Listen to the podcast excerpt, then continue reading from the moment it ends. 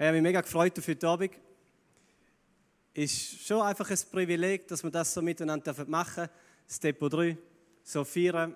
Und wir haben das immer wieder gesagt, das ist nicht irgendein Programm, das wir hier abrattern miteinander, sondern eine Sehnsucht, die wir teilen. Eine Sehnsucht zum Gott erleben, in unserem eigenen Leben. Ähm, wir entdecken so miteinander, ja, ein bisschen, was das bedeutet, zu leben. Das ist eigentlich so etwas Grosses. Ich weiß nicht, ob du dich schon mal gefragt hast, wieso man eigentlich lebt, was mache ich mit meinem Leben. Ähm, schon so grosse Fragen. Und ich glaube, Gott hat da auch mega viel dazu zu sagen. Ich habe mir etwas aufs Herz gelegt für den heutigen Abend. Ähm, jemand hat mir gesagt, wenn du ein Schiff bauen willst, dann trommeln nicht Männer zusammen, die Holz beschaffen, Werkzeug vorbereiten, Holz bearbeitet und zusammenfügen.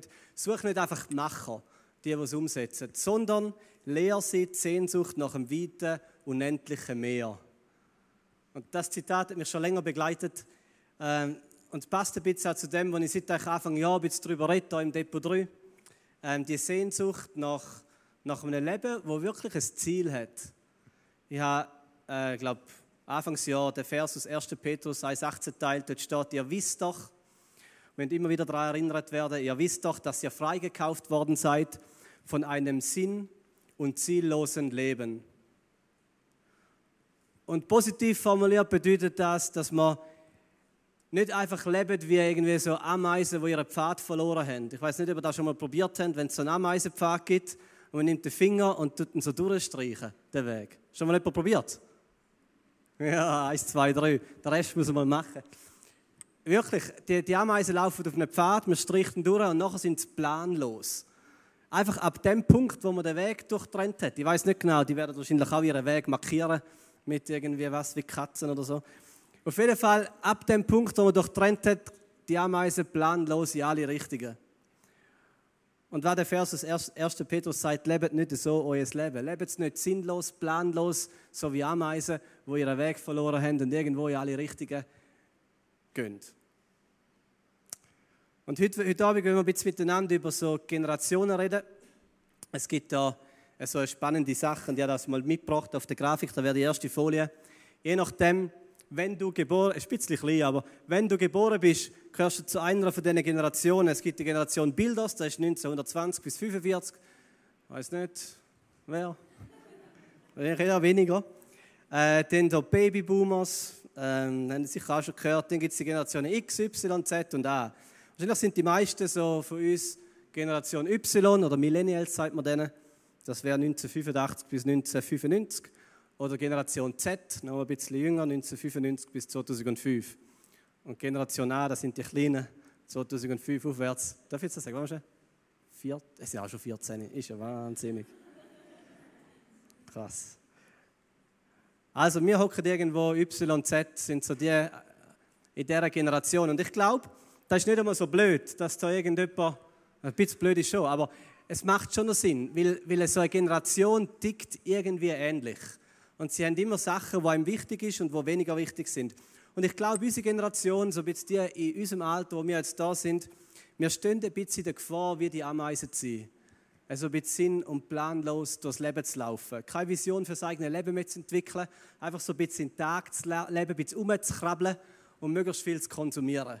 Das ist wirklich so ein Merkmal von unserer Generation. Hauptsache, man konsumiert. Ähm, Hauptsache, man muss nicht allzu viel dazu beitragen und kann irgendwo das Leben geniessen. Und das ist ja auch nicht schlecht. Ähm, aber ich glaube, wir müssen zurückgehen zu der, der Kleine, der eigentlich so drin redet, ist übrigens mein Sohn, der Micha. Oh, Jetzt ist er weg. Äh, ich glaube, gerade unsere Generation muss, auch wieder Retter finden zu dieser ein bisschen harten Arbeit. Und es ist eine harte Arbeit, einen Sinn und ein Ziel im eigenen Leben zu finden. Ähm, gesellschaftlich, wenn man da ein bisschen anschaut, hat so die Generationen vor uns, die haben eigentlich meistens etwas Grosses geleistet. Es hat mal so die Weltkriege gegeben und die Generationen, dort, ich meine, alle jetzt, die Männer in unserem Alter, wären im Krieg gewesen.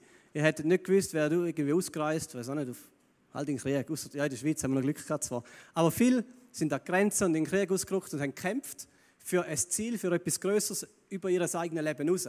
Für Freiheit und für Frieden für Generationen nachher. Und auf dem können wir uns jetzt ausruhen.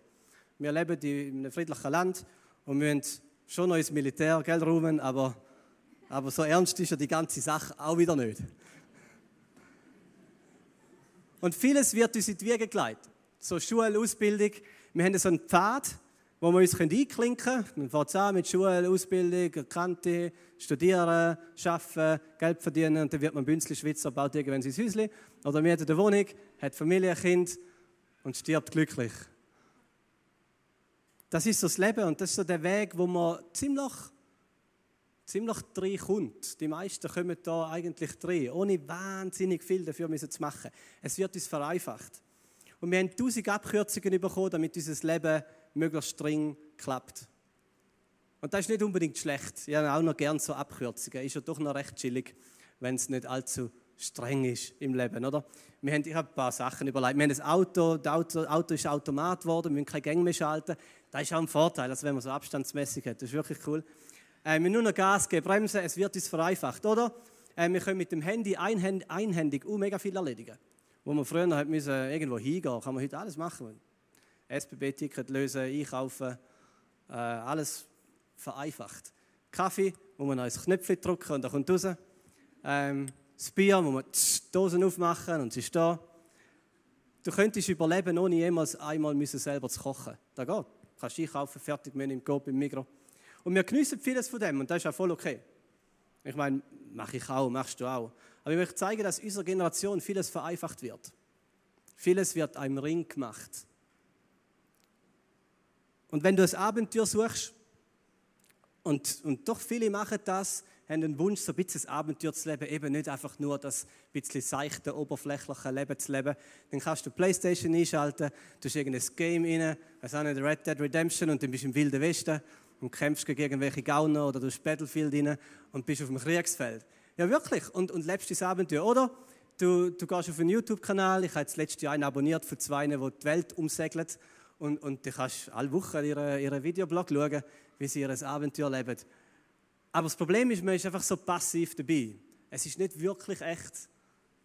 Also einmal nicht für dich, nicht für mich. Man ist ein Zuschauer.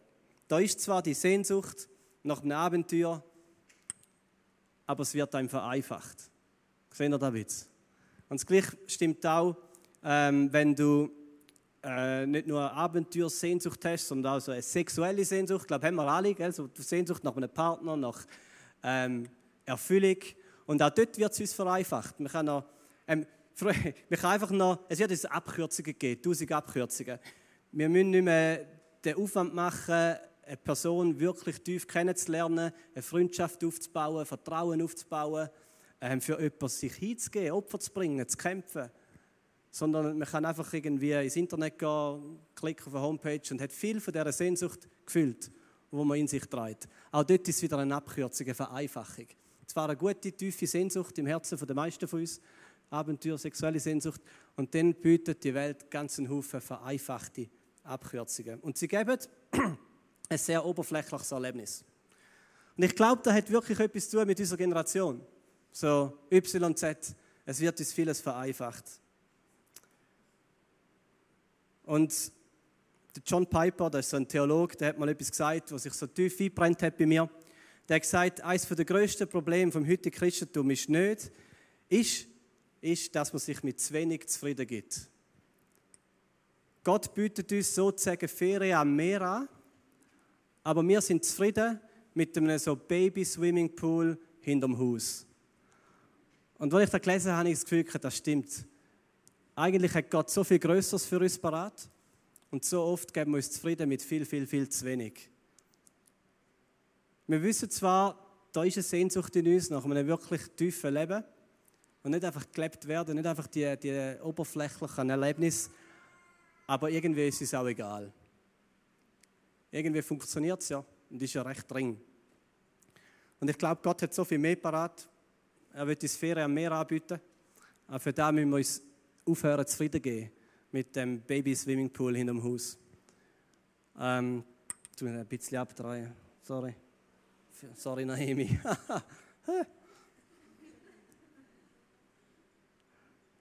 also, wie gesagt, unsere Generation wird, wird Abenteuer ähm, vereinfacht, sexuelle Erlebnisse werden vereinfacht und noch vieles mehr wird vereinfacht. Und da drinnen steht das Verlangen zurück so zu dem Echten. Ich habe eine Grafik mitgebracht, die ich recht glatt gefunden So die Evolution vom Mann, da ist sie, warte, die nächste. Ja, da wäre die nächste Folie, da mit dem Aff. So, da ist sie, genau. da, genau, der letzte ist der Homo hipster Ironicus. Ironictus. Und, äh, und so, gell, die ganze so ein bisschen Hipster-Bewegung, ich glaube, die hat etwas, hat etwas zu tun mit, mit dem und unserer Generation. Und da, das Bild ist ein bisschen witzig, aber es sagt eine gewisse Wahrheit. Die ganze Hipster-Bewegung, so Bert, Äxt, kariertes Hemd, Hirschgeweih oder etc., das ist eine Sehnsucht, zurück zu dem Wesentlichen zu kommen. Eine Sehnsucht zurück zum Realen. Nicht einfach so das Digitale, sondern wieder handfest, wieder echtes, wieder reales Leben. Nicht nur die oberflächlichen Erlebnisse, sondern Echtheit. Nicht einfach das Knopfdruckleben. Nicht einfach der Knopfdruck bei der Espressomaschine, sondern wieder Kaffeebohnen mahlen. Wir haben uns so eine Kaffeemaschine gekauft, Kaffeebohnen mahlen, Kaffeebohnen pressen, in Siebträger einspannen und sehen, wie der Kaffee rausläuft. Nicht einfach nur der Knopfdruck, sondern wieder die Echtheit zu erleben. Nicht nur der Knopfdruck bei Spotify, nächster Song, sondern wieder ein Plattenspieler, wo man Platten einleitet und den Sensor drüber tut und dann hört man das Rauschen und Knacksen von der Musik. Oder? Das ist schon ein bisschen Sehnsucht wieder nach dem, so ein bisschen dieser tieferen Ebene, nicht einfach nur das Knöpfchen. Nicht nur der Knopfdruck beim Auto, sondern immerhin wenigstens noch den Schlüssel umdrehen und das Geräusch hören. Und nicht nur das Tsch von der Bierdose, sondern mindestens eine Glasflasche, wo man etwas noch aufmacht oder noch besser mal wieder selber am Zapfhahn stehen und das Bier rauslassen. ich glaube, bei Männern ist das schon ein bisschen Sehnsucht. Mal einfach so ein paar Stufen retour zu dort, wo die Sachen anfangen, mehr zum Realen zurück. Übrigens, wenn ihr mal wieder am Zapfhahn wünscht stehen und kommende Wochenende Strassenfestival sucht Silas noch Helfer bei der Bar. Gell, er versprochen, dass ich da einbaue, den Werbeblock. Und auch nicht nur Fertigmenüs aus dem Coop oder Migro, sondern es ist ein riesen Trend zu Urban Gardening, irgendwie ein, ein, ein Hochbeet auf dem Balkon und irgendwelche Kräutchen abpflanzen. Nicht die Kräutchen, auch andere Kräutchen. Äh, und, und wieder selber, ich weiß auch nicht, kochen, kompostieren. Es gibt so Wurmtürme, hat schon mal jemand vom Wurmturm gehört? Hahaha, alle, die an die Baumittler kennen vielleicht. das tut man so die alten Esswaren drin dann kommen Würmer und essen und dann kommt Kompost raus und dann kann man die Erde wieder brauchen. Gut, bei uns geht so Zeug auf dem Balkon immer kaputt. Also mit dem kann ich nichts anfangen. Ich bin recht happy mit Fertigmenüs.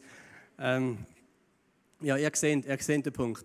Da ist eine Sehnsucht unserer Generation zurück von dem einfachen Knopfdruckleben und wieder ein eine Stufe tiefer zum Realen zu kommen.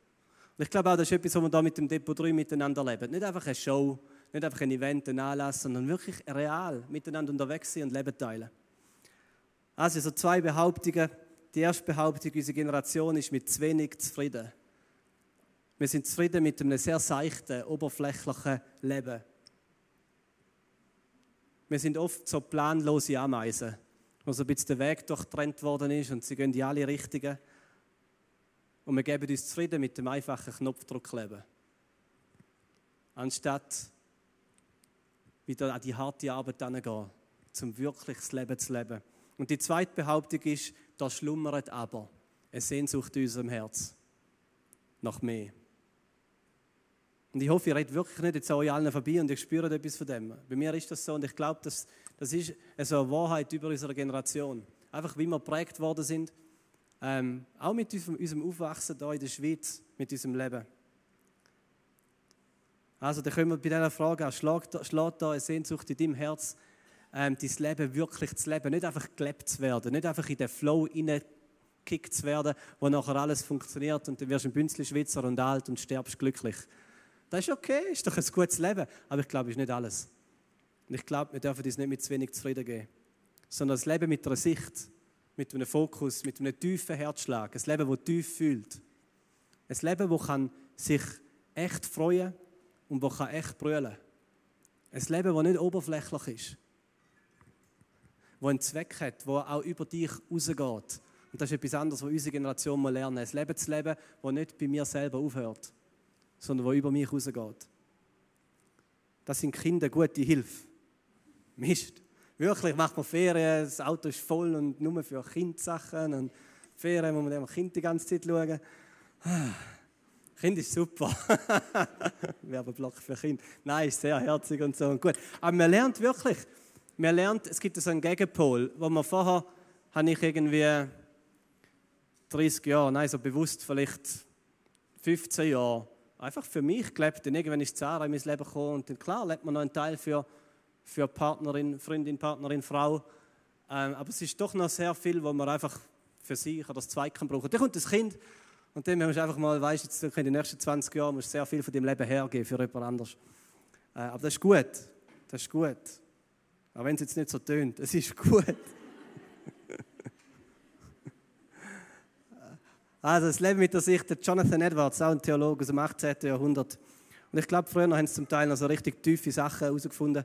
Der hat in seinen jungen Jahren, ich glaube, er war schon etwa 18, 19, 70 Vorsätze aufgeschrieben für sein Leben die er jeden Tag lesen will. Ich weiß nicht, ob er es gemacht hat. 70 Vorsätze, wo er sich täglich daran erinnern will. Und der Vorsatz Nummer 7, der hat mich mal richtig getroffen. Ich glaube, ich habe ihn neu aufgeschrieben, der wäre auf der nächsten Folie. Da sagt er, ich habe beschlossen, zu leben mit all meiner Kraft, solange ich lebe. Er hat gesagt, ich will mich täglich daran erinnern. Ich beschließe, ich will leben mit all meiner Kraft, solange ich lebe. Ich will nicht gelebt werden, ich will mich nicht einfach in einen Flow hineinbegeben, ich will nicht einfach eine planlose Ameise sein, sondern ich will mein Leben leben. Ich will mit aller Kraft leben. Und das bedeutet, dass man Verantwortung für sein eigenes Leben übernimmt. Für was lebst du? Für was schlägt dein Herz? Hast du eine Vision über dein Leben? Hast du ein Ziel? Hast du dich mal entschieden, vielleicht so einen Vorsatz zu nehmen, ich will leben mit all meiner Kraft, solange da ein Herzschlag in mir schlägt? Und vielleicht ist der heutige Abend ein Abend, wo du sagst, da will ich. Ich will leben mit all meiner Kraft, solange ich lebe. Und jetzt gehen wir noch ein Stock, Stockwerk tiefer. Dort wäre es kühler. Noch ein Stock tiefer. Jetzt könnten wir ja alle Hipster werden, oder? Und Kaffee selber malen, Selbstversorger werden. Aber dann ist es immer noch oberflächlich. Auch wenn du den Kaffee selber malst, das stillt nicht die tiefe Sehnsucht im Herz. Auch wenn wir alle Plattenspieler kaufen und Musik so richtig draufsetzen. Dann, nein, warte, das Spiel, ja, wie auch immer. Ich habe einen Plattenspieler, gell? Aber wenn wir alle Bart haben und ein kariertes Hemd und mit der Axt rumlaufen, es ist immer noch oberflächlich. Wir müssen ein Stockwerk tiefer gehen. Und ich glaube, das Stockwerk tiefer ist zurück zu einem ewigen göttlichen Ruf, wo Gott selber über unserem Leben hat. Dass Gott etwas ausspricht über dein Leben, dass er weiß, für was er dich will. Dass er ein Ziel dir vor Augen setzt wo so viel tiefer ist und weitergeht. Wir sind nicht einfach planlose Ameisen unter 8 Milliarden anderen planlose Ameisen auf irgendeinem, weiß auch nicht, planlosen Planet, in einem planlosen Universum. Das wäre sehr deprimierend. Aber die Wahrheit ist, da ist ein Gott und der hat dich geschaffen. Da ist ein Gott und der ist real. Und da ist ein Gott, der hat einen Plan für dein Leben und einen Ruf über dein Leben. Und du kannst an dem vorbeilaufen. Du kannst dich zufrieden gehen mit dem oberflächlichen Leben, da oben, Knopfdruck leben. Du kannst Hipster werden, anfangen ein bisschen, weiß auch nicht, ein bisschen mehr zum Realen zurück oder kannst sagen, nein, da schlägt noch eine tiefere Sehnsucht in meinem Herz. Eine Sehnsucht wieder in die Linie kommen von einem göttlichen Ruf, von einem göttlichen Plan. Und ich, ich bin wirklich überzeugt, dein Leben bleibt oberflächlich, wenn man diesen Ruf ignoriert. Und du kannst jemanden heiraten. Du kannst, wie sagt man so, eine Baum pflanzen, Frau heiraten und Haus bauen. Also, das ist so, wenn man das gemacht hat, hat man das Leben gelebt. Du kannst einen Baum pflanzen, du kannst eine Frau heiraten oder einen Mann heiraten und ein Haus bauen. Und dein Leben ist immer noch oberflächlich und leer und seicht, wenn du den göttlichen Ruf ignorierst. Und da ist wirklich Arbeit. Man kann jetzt so nicken und sagen, doch, das finde ich eigentlich noch cool und tönt noch gut. Aber es ist wirklich Arbeit, wo man rangeht und sagt, Gott, was hast du vor mit mir? Was hast du vor mit meinem Leben? Und egal was ist, egal was kostet, ich will, ich will in die Linie gehen von dem, was du möchtest. Wir gehen noch kurz in eine biblische Geschichte, wo einfach, wo mich fasziniert und die ich euch mitgebe heute. Ähm, Lukas 5 sollte auch da auf dem Beamer kommen und ich lese, lese sie euch vor. Später, als Jesus die Stadt verließ, sah er einen Steuereintreiber, einen Zöllner namens Levi, dem ist später auch der Name Matthäus geworden, vor seinem Zollhäuschen sitzen. Und Jesus sagt, komm, folge mir nach, sagte Jesus zu ihm. Und da stand Levi auf, ließ alles liegen und folgte ihm nach. Ich glaube, da sind wir, genau. Und das Zollhäusli, wo der Levi oder der Matthäus drin gesessen ist, da ist sein begrenztes Leben gewesen. Ich stelle mir da vor, so zwei auf zwei Meter, das Zollhäusli im Sommer saumäßig heiß wieder rein. Äh, und dort ist er geguckt, sind die Leute vorbei und hat ihnen das Geld abgeknüpft. Da ist sein Leben gewesen, das, was er kennt hat. Sehr beschränkt, aber irgendwo auch sicher. Da hat er kennt, da hat er gewusst, da hat er gewusst, wie der Karren läuft. Da ist sein Leben gewesen. Und dann ist Jesus gekommen, eines Tages und läuft einfach zu dem wildfremden Matthäus an und sagt, komm und folg mir nach. Und dann passiert etwas, das erstaunt mich immer wieder. Da stand Levi auf, ließ alles liegen und folgte ihm nach. Ich finde das brutal. Stell dir vor, der hat sein Leben liegen lassen, seine Komfortzone, seine vier Wände und ist aufgestanden in ein neues Leben. Und hat den Ruf, wo Jesus, wo Gott, der menschgewordene Gott über ihn hatte, hat er gesagt, ich folge dem Ruf und ich folge Jesus nach.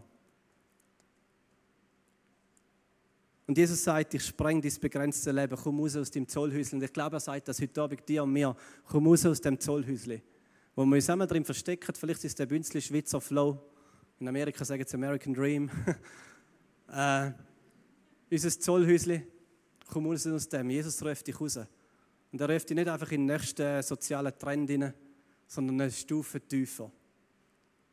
Wo wir den göttlichen Ruf hören und spüren unserer Seele, was Gott mit unserem Leben vorhat. Der Matthäus wird in ein völlig neues Leben berufen, weg von der Oberflächlichkeit. Und sein Leben hat noch Auswirkungen gehabt, die 2000 Jahre später noch, noch da sind. Ihr könnt die Bibel aufschlagen im Neuen Testament. Am Anfang sind die vier Biografien über Jesus. Und irgendwann kommt, gerade am Anfang, gell? ja, die erste, kommt Matthäus. Der Matthäus ist einer von denen, der eine Biografie über das Leben von Jesus geschrieben hat. Sein Leben hat Auswirkungen gehabt, jetzt noch heute, 2000 Jahre später.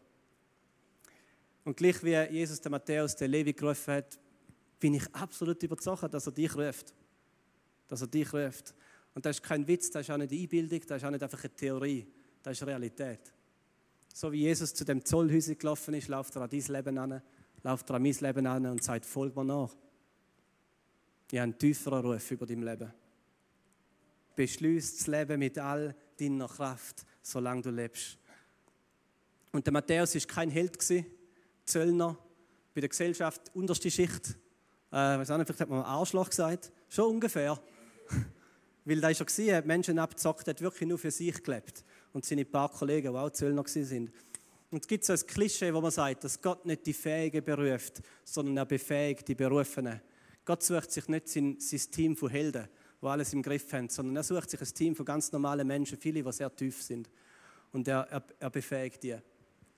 Und ich finde das immer wieder berührend und faszinierend. Ich habe gerade heute, heute gedacht, äh, wo ich da gesessen bin, so in der, in der Primarschule, ich bin, ich bin so ein verschupfter Schüler gewesen, so ein verschupfter Sechsklässler, der sich nicht getraut hat, jemanden mit den Augen zu schauen, der sich sehr unwohl gefühlt hat, wenn er irgendwo im Zentrum gestanden ist und die Leute auf einem geschaut haben. Äh, Vorträge sind der Horror gewesen. Ich habe sehr tiefen Selbstwert gehabt. Und Gott hat das verändert. Gott hat wirklich mein Leben auf den Kopf gestellt. Ja, ihr würdet mich wahrscheinlich nicht äh, wiedererkennen vor Jetzt bin ich alt, 31, vor 20, nein, vor 15 Jahren. Das ist ein wahres Klischee. Gott sucht nicht die Heiligen, denn er wird keine finden. Das ist ein Fakt, er wird keine finden. Gott sucht nicht die Fähigen. Nein, er beruft. Und er befähigt die, die berufen sind. Also, was bedeutet das für dich heute Abend? Und äh, da habe ich aufgehört mit meinen Notizen. Also das Erste, das Erste, was der Levi macht, der Matthäus, äh, nachdem, nachdem Jesus ihn berufen hat. Und ich glaube, da habe ich noch eine Folie, da wäre die nächste. Der Matthäus, das Erste, was er macht, Jesus ruft ihn aus dem Zollhäusli und dann schmeißt er eine riesige Party. Kurz darauf lud Levi Jesus als Ehrengast zu einem Festessen ein in sein Haus. Und viele mit Levi befreundete Steuereinnehmer, siehst alles Zöllner, seine Kollegen, ähm, und andere Gäste, okay, doch stimmt doch nicht ganz, doch noch andere Gäste, waren anwesend. Das Erste, was Levi macht, ist innerhalb von seinen Möglichkeiten, sagt, jetzt feiere ich ein Fest und ich lade Jesus dazu ein. Und nochmal Schleichwerbung, nächstes Wochenende feiern wir ein Fest, das Strassenfest in Amrischwil. Äh, und ob du Zöllner bist, also ein bisschen untere Schicht der Gesellschaft oder zu den anderen Gästen gehört, gehörst, das wäre okay. Es wäre schön, wenn du dabei bist. Wirklich, wir wollen das ganz real machen. Ähm, als Depot am Strassenfestival nächstes Wochenende in Samrischwil miteinander etwas von dieser Kultur und Atmosphäre auf die Straße bringen, rausbringen. Ähm, wir haben Live-Musik mit der Band und da habe ich alles bei den Infos zuerst sagen. Aber wir haben Live-Musik und wir wollen etwas von dieser Stimmung, die hier herrscht und dieser Echtheit, wenn wir rausgeben, weil wir leben nicht nur für uns. Der Matthäus macht das und den habe ich nochmal im Vers und den finde ich auch recht, ähm, recht faszinierend. Ich glaube, der nächste.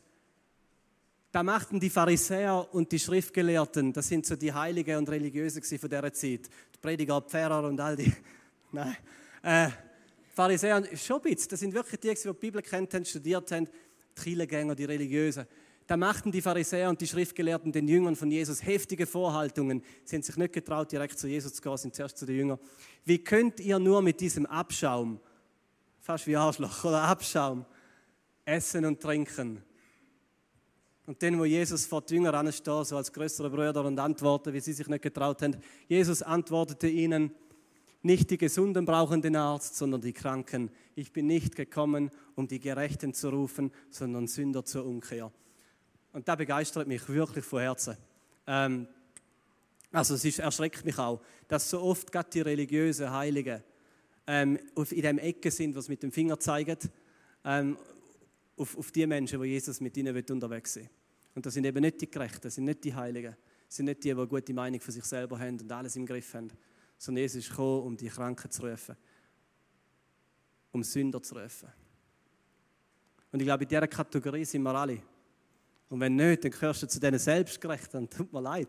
Nein, wir sind in dieser Kategorie von gescheiterten Menschen. Unter gescheiterten Menschen. Das ist die einzige Kategorie, die es gibt auf dieser Welt. Und da müssen wir checken, dass wir dort reingehören. Und dass Jesus kommt und sagt, und dich will ich, mit dir will ich mein Reich bauen. Mit dir will ich die Welt auf den Kopf stellen. Mit dir will ich wirklich etwas bewegen. Ich will dein Herz schaffen, ich will dein Herz verändern. Ich will nicht, dass du bestimmt wirst von dem, was unsere Generation einfach lebt und tut, sondern ich möchte mit dir Geschichte schreiben. Also, mit dem wird ich aufhören. Unsere Generation könnt am Knopfdruck leben, aber kauft doch nicht einfach eine Siebträgermaschine oder ein Bartwachsel oder so. Gib dich nicht mit zu wenig zufrieden. Gib dich nicht mit zu wenig zufrieden, sondern beschließt das Leben mit aller Kraft, solange du lebst. Und ihr dürft gerne wieder kommen. Ja, ich möchte gerne beten an dieser Stelle für dich, für uns. Danke, Jesus, dass du zu uns kommst und du siehst, wo wir leben, in unserem, in unserem kleinen Zollhäuschen, auf diesen zwei und zwei Metern, wo unser Leben ist, wo wir doch gut kennen, wo irgendwo Ring läuft. Und ich bitte, dass wir gerade heute Abend dürfen den Ruf neu hören, der direkt unsere Seele trifft. Ein göttlicher Ruf, der einfach noch ein paar Stockwerke tiefer ist und das Tiefste in uns anspricht, dass du, Jesus, mit uns möchtest leben, leben und wirklich ein reales Leben, ein Leben, das tief fühlt, das einen Sinn und ein Ziel hat. Ich bitte heute Abend, dass, dass gerade junge Erwachsene, wie ich es bin, wie es wir da drin sind, beschließen, das Leben mit aller Kraft, solange wir leben. Ich bitte jetzt auch für die Zeit vom, vom Worship, wo wir einfach noch eine Möglichkeit haben, zum, zum dir eine Antwort zu geben, auf das, was unserem Herzen anklingt bitte, dass du kommst mit deiner Gegenwart und heute Abend Berufungen aussprichst über Leben. Weil ich weiß, du kannst es tun und du hast so viel mal bewiesen in der Geschichte dieser Welt. Amen.